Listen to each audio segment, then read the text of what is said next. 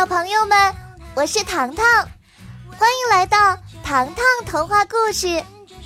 想知道我又遇到什么有趣的故事了吗？那就和我成为好朋友吧，每周都来找我玩。我在这里有很多故事要和你一同分享哦。现在，我们来听听今天的故事吧。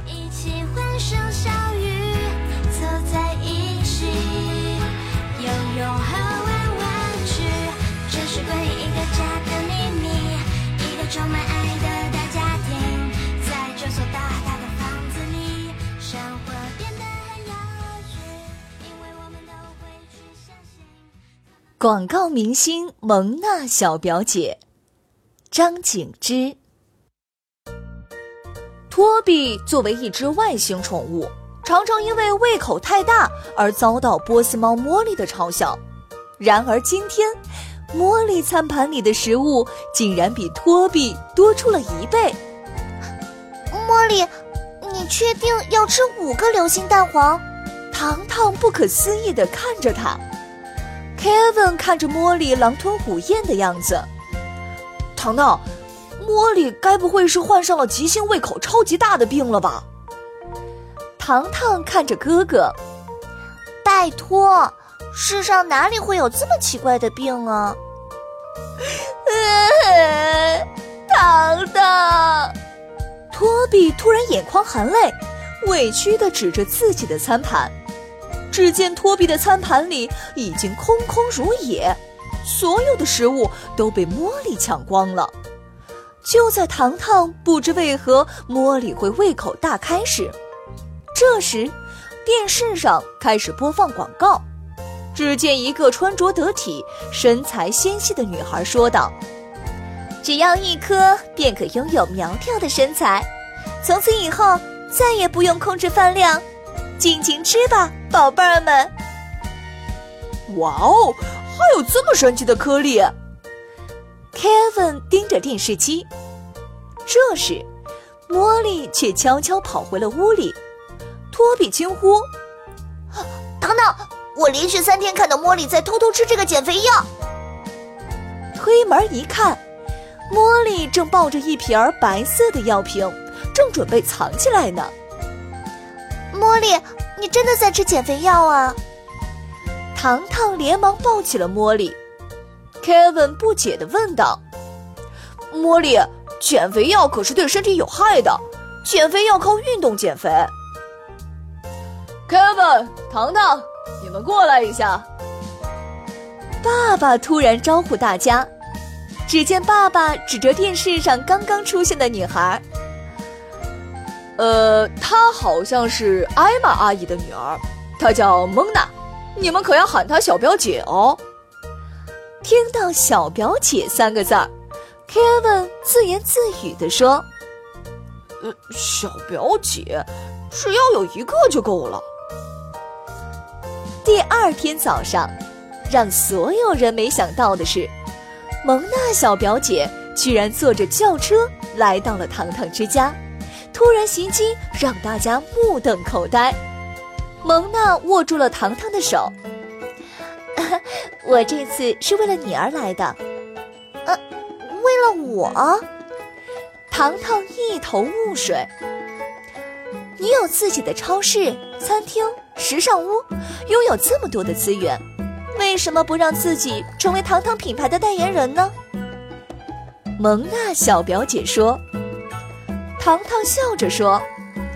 啊，这些事情让我开心快乐，也让周围的人感到幸福。我只要收获这些就够啦。哦，no！蒙娜小表姐摆摆手，不再和糖糖争论，而是走进了糖糖餐厅。小表姐，欢迎你试吃我们的新品。Kevin 笑眯眯地递上菜单，蒙娜小表姐摇摇头。不，这些已经出新的产品没有任何吸引力。我要别人没有吃过的，别人没有吃过的。Kevin 指着门外的一棵树，难道你要亲自品尝一下 Max 叔叔刚刚发明的果树？那上面倒是结了不少的果实，不过我们可没有人敢轻易尝试。蒙娜小表姐点点头，啊，我要去尝尝。如果与众不同，我还要拍广告呢。这个小表姐的脑袋里怎么只有广告呀？糖糖万分不能理解。嗯，不像卡米小表姐，脑子里只想着如何恶作剧。Kevin 耸耸肩。Max 叔叔研发的果树生长在一棵光秃秃的大树上，看似土豆形状的果实。咕噜咕噜，几个柔软的玻璃球掉在了地上，看上去 Q 弹滑润。啊，我来尝尝。蒙娜小表姐扔进嘴里一颗，嗯，不错呀，甜甜的。她指着前面的栅栏，那又是什么？哦，也是 Max 叔叔的实验田，他养殖了一些据说跑得很快的四不像动物，已经卖给我们小镇的商人了。糖糖介绍说，他的发明十个里面。九个是失败的，蒙娜小表姐，你做好心理准备哟。我拥有明星的眼光。蒙娜小表姐挺着腰板向前走，虽然蒙娜小表姐没见过这种动物，远远的就闻到了四不像身上特有的味道，里头有一只体型特大、毛色复杂的四不像。挤在最里头，第一次和这么怪异的动物打交道，蒙娜小表姐看上去很紧张。嗯，老板，四不像怎么卖？蒙娜小表姐问一旁的商人：“我有的是钱，你帮我挑只最好的，说不定他会成为荧幕上的明星呢。”商人就是商人。看见钱，立马来了精神。哎，这只不错。呃，我可以试试吗？先交钱才能试。商人赚钱心切，蒙娜小表姐费劲儿地爬上了四不像。木栅栏里出现了一阵骚动，一只四不像被撞飞了，紧接着又是一只，忽然蹦出了一个卷毛怪。啊！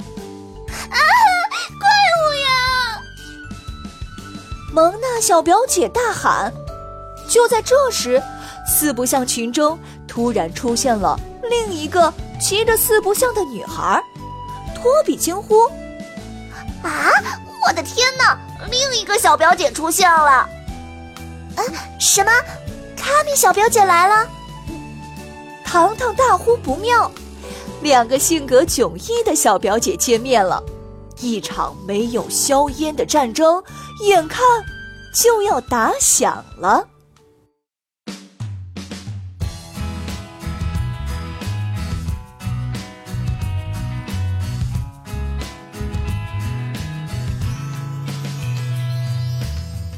下集预告，小朋友们，你们想知道恶作剧卡米小表姐？和广告明星蒙大小表姐会上演怎样一出好戏吗？下周五记得锁定《糖糖故事》，精彩讲不停哦。他是爱我